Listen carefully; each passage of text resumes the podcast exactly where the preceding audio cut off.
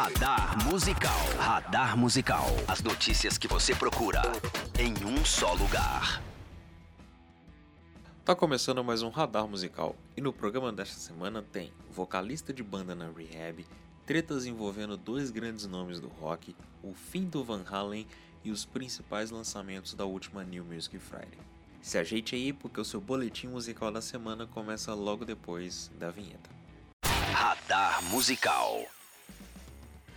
Para começar o radar musical, vamos falar do Metallica.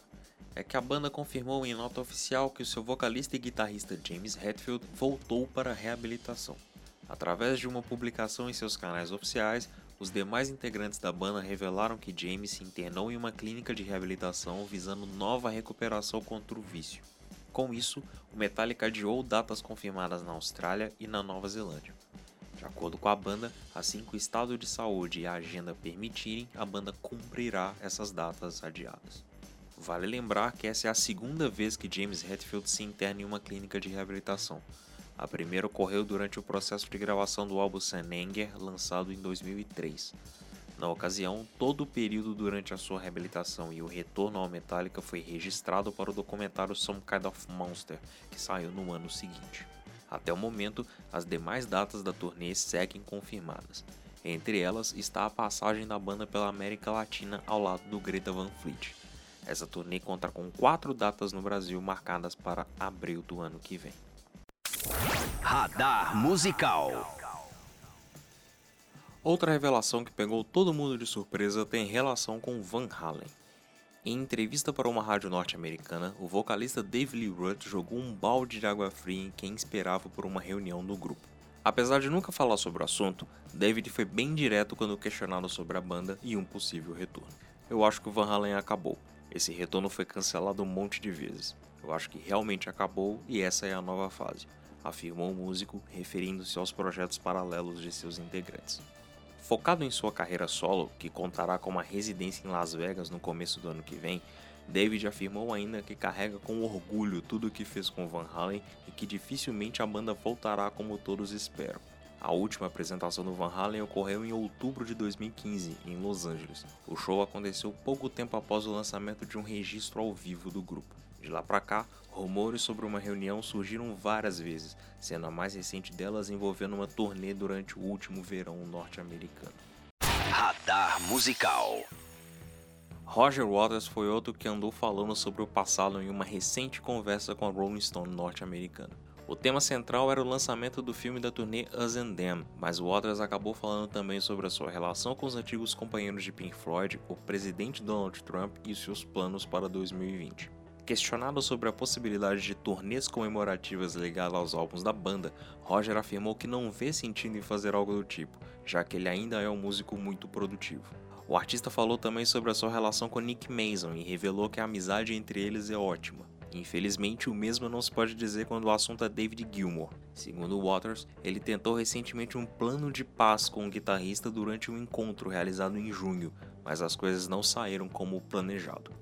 Assim como a Us and Then, Roger promete ser ainda mais político em sua nova turnê, que irá rodar a América do Norte durante o período eleitoral nos Estados Unidos, contando com cerca de 30 ou 40 apresentações. O alvo principal do baixista será Donald Trump, que será candidato à reeleição. Radar Musical.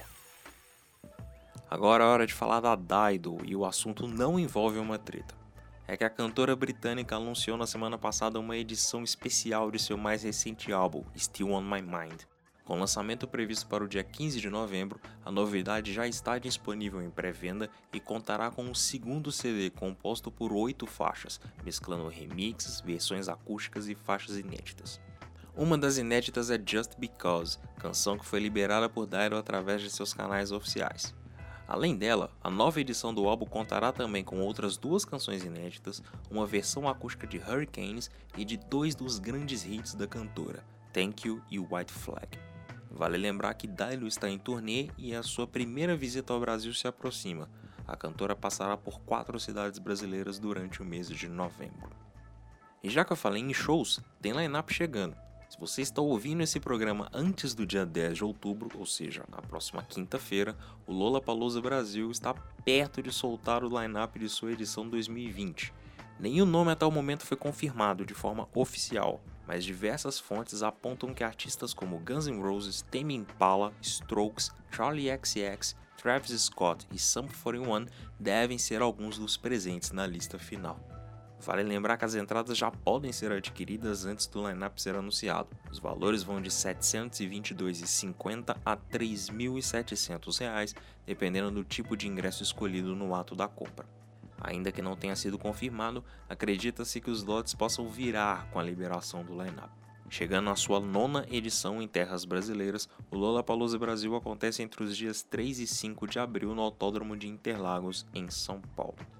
Todas as informações sobre o Lola, as turnês do Metallica e da Dido e outros shows internacionais programados para o Brasil você encontra em nosso site. Basta acessar www.audiograma.com.br/agenda.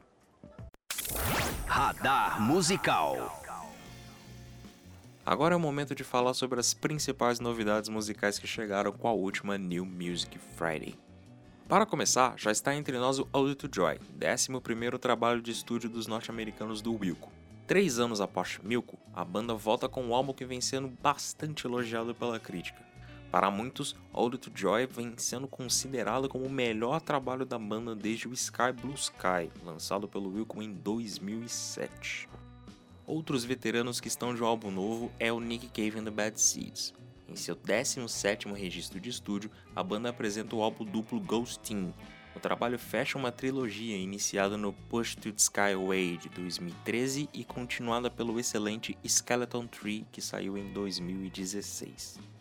Completando 10 anos de carreira e aclamada pela crítica, a norte-americana Angel Olsen lançou aquele que é o seu quarto trabalho de estúdio. Com 11 faixas, All Mirrors foi produzido por Angel ao lado de John Congleton, produtor conhecido por trabalhos ao lado de Lana Del Rey, The Killers, Franz Ferdinand, Blondie, Regina Spector e Shannon Van Nitten. Já o músico Dallas Green liberou seu sexto álbum de estúdio com um projeto City Color.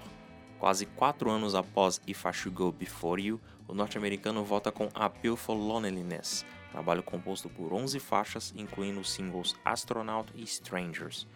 A novidade marca também a estreia do Steel Records, um selo criado por Dallas Green em parceria com a sua antiga gravadora, a Dynalone Records. Além desses, a semana conta também com a segunda parte do álbum ao vivo do grupo 3030, o quinto trabalho de estúdio do britânico Mika, novidades do The Darkness e do Half Noise, além do novo álbum do Wacom, lembra dele? Que conta com participações especiais de Anitta, Pitbull e Becky G. Entre os singles temos novidades de nomes como Halsey, Fernanda Takai, Carly Rae Jepsen, The Who, Tyler The Creator, Camila Cabello, James Blunt, Paula Toller, Selvagens à Procura de Lei e Da Parte. A semana ainda tem parceria entre Vitão e Anitta, tem novidade do Monster X, tem single novo do Travis Scott e outras coisas interessantes para você ouvir.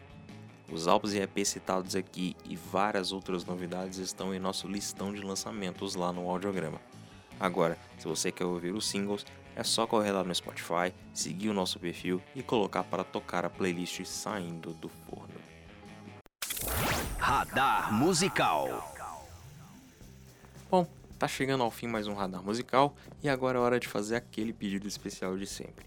Não deixe de acompanhar o audiograma através das nossas redes sociais. Estamos ativamente no Twitter, no Instagram e no Facebook só esperando pelo seu follow.